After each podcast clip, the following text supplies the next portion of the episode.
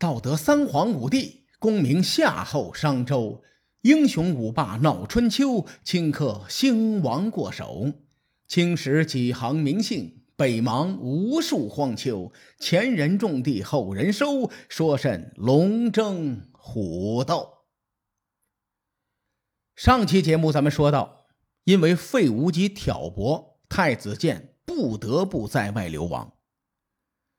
此时，太子建的老师太子太傅武奢正被楚平王关押在死牢当中。费无极担心夜长梦多，又对楚平王进谗言，说：“大王啊，武奢的儿子挺有才干的，他们如果流亡在外，不被楚国控制，迟早成为楚国的心腹大患。这事儿，咱们要早做打算。”楚平王琢磨了一下，问费无极：“呃，你说怎么打算呢？”费无极伸手在脖子上划了一下：“咱们一不做二不休，设个局，把他们给……嗯。”楚平王觉得这事儿可以做，就跟费无极商量好对策，准备将武奢的两个儿子骗回来给杀了。于是呢，就派人召唤武尚和伍子胥，并且深情的呼唤：“归来吧，归来哟，浪迹天涯的游子。”唱的什么玩意儿？只要他们肯回来啊，就赦免他们的父亲伍奢。这哥俩收到命令之后，明白其中必定有奸计。武尚就对伍子胥说：“兄弟，你得赶紧逃到吴国去。我才智不如你，我准备回去送死。”伍子胥一听，立刻就反对说：“大哥，你明知道回去是个死，为什么还要回去呀？”武尚说：“如今我们的父亲还关押在大牢，咱兄弟俩拍拍屁股跑路了，这是不孝啊。”楚王以父亲的性命要挟咱们回去，这事儿只能信其有，不能信其无。我必须冒险试一试。我的才智不如你，所以由我去冒这个险，由你去报仇。兄弟，你就听大哥的安排，赶紧逃命去吧。吴尚这一去，果然遭到了楚平王的毒手，父子俩双双被杀。伍子胥得到消息之后，恨的是咬牙切齿啊！他暗暗发誓，只要老子一天活着，我就让楚国的君臣寝食难安。《左传》记录到这里便戛然而止，紧接着下一段开始记录伍子胥在吴国的所作所为。至于家喻户晓的伍子胥过昭关的典故，其实啊是一个民间传说。当然了。这个民间传说很精彩，我一会儿给大伙演绎演绎。现在咱们书归史书，分析一下伍子胥的大哥为什么让他逃到吴国去。这个细节很容易被人忽略，但我认为它就像一滴水，能够折射出时代的特性。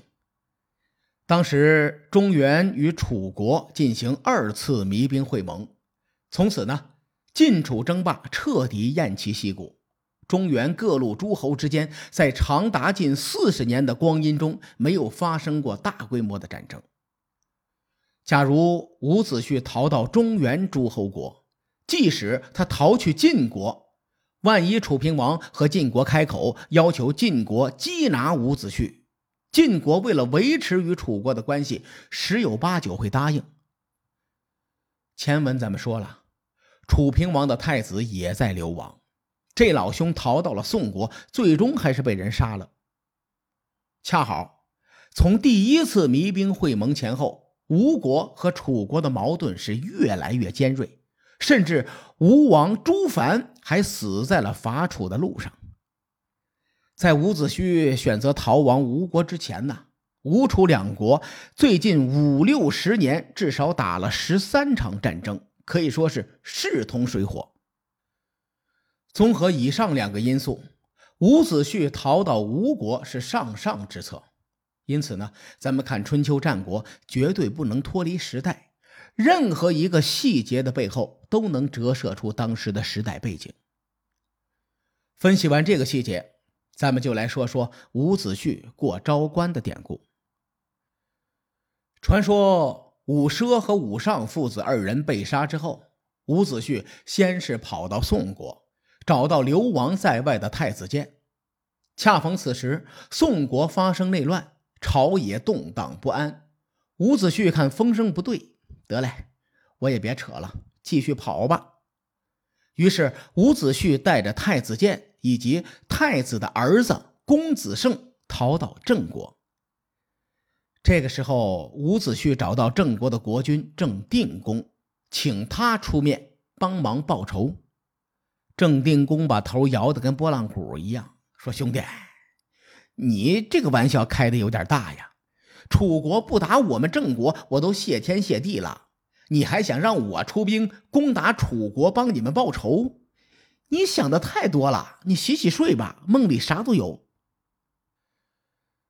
太子建报仇心切，他见郑定公不肯帮忙，便暗中勾结郑国的大夫，策划发动政变，将郑定公赶下台。郑定公反应很快，迅速把太子建和参与叛乱的人全部给宰了。伍子胥心说：“坏了，踢到铁板上了。这郑国不能久留，我还是赶紧逃到吴国去吧。”就这么着，伍子胥带着太子建的遗孤公子胜，一路上昼伏夜出，千辛万苦的向吴国逃去。眼瞅着就来到了昭关。昭关这个地方啊，在今天安徽省含山县以北。书中记载说，这地方两山对峙，是往来泸州的关卡。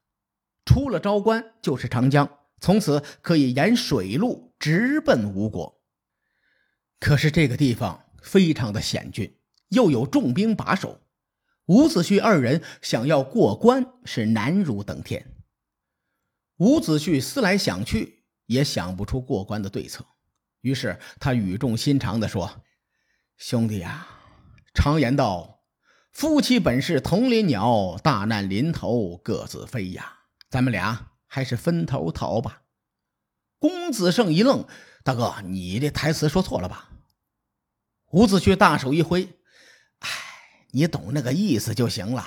都什么时候了，还在意这个台词对不对？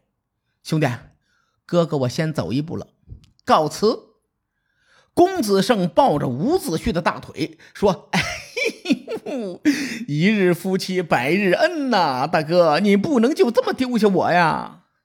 这回伍子胥一愣：“兄弟，你这这说错台词了吧？你？”公子胜玩命的哭啊：“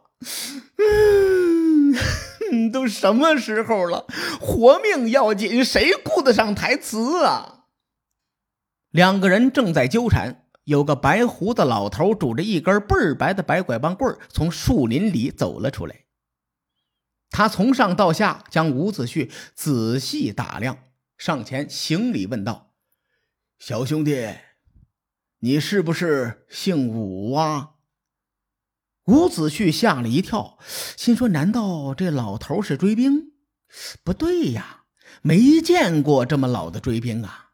这腿脚，这还拄着拐杖呢。”我散步都比他走得快呀！伍子胥这么想着，嘴上回答说：“呃，你问这个干嘛？”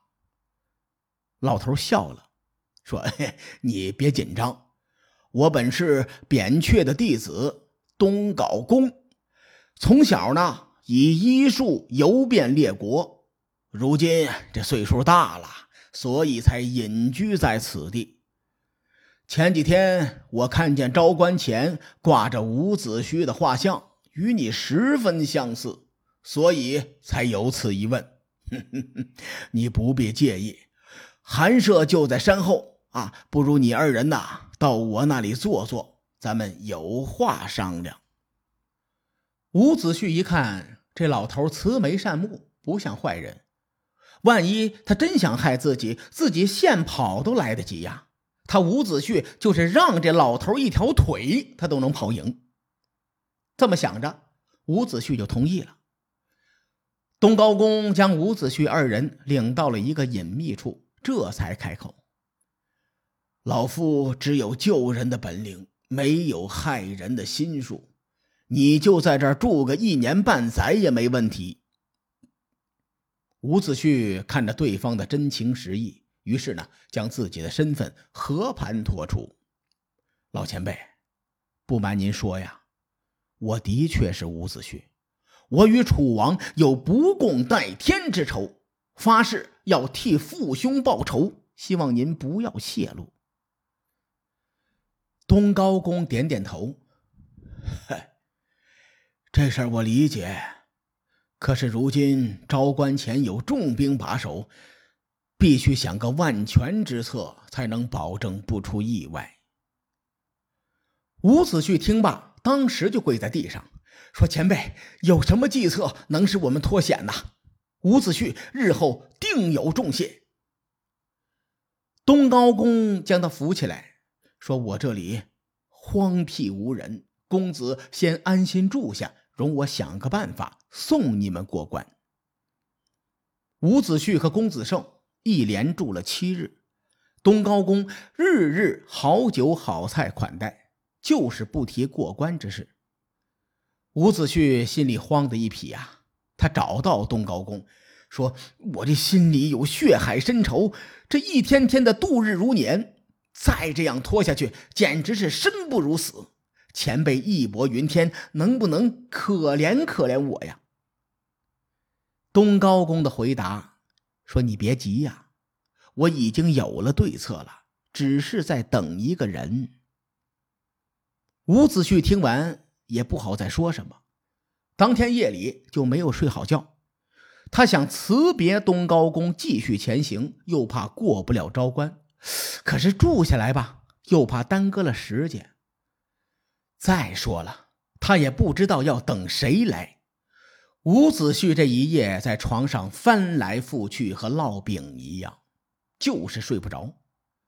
如此这般，这般如此，伍子胥烙了一夜的饼，不知不觉已然是天光大亮。此时，东高公敲门进来，看见伍子胥的模样，顿时大惊失色：“你你这两鬓和胡子怎么都白了？”伍子胥以为对方开玩笑呢，回答说：“哎，昨晚睡不着，我就找了个洗头房，染了个头发，怎么样？是不是很时尚？”东高公见他不信，于是递过去一面镜子，说：“你自己好好瞧瞧吧。”伍子胥接过镜子一看，顿时大惊失色，镜中的自己已是面容枯槁，两鬓如霜。他将铜镜摔在地上。忍不住失声痛哭，想我吴子胥满腹才华，至今一事无成，却已须发斑白，这让我如何是好啊！以上就是伍子胥过昭关一夜愁白头的典故。到如今流传着很多伍子胥过昭关的典故，咱们这个版本呢？应该是最权威的一版，因为它出自大伙的老朋友《东周列国志》。这些故事不是出自正史之中，因此呢，我放开手脚，稍微的演绎一下。大伙都知道啊，最终伍子胥成功过了昭关。至于他是如何过的这一关，各位看官且听下回分解。书海沉沉浮浮，千秋功过留与后人说。我是西域说书人介子先生，下期节目咱们继续聊春秋风雨。更多精彩内容，请搜索关注微信公众号“伯乐灯”，与更多听友交流互动。伯乐登将定期为粉丝发放福利。愿我们的存在让您对明天更有期许。咱们后会。有期。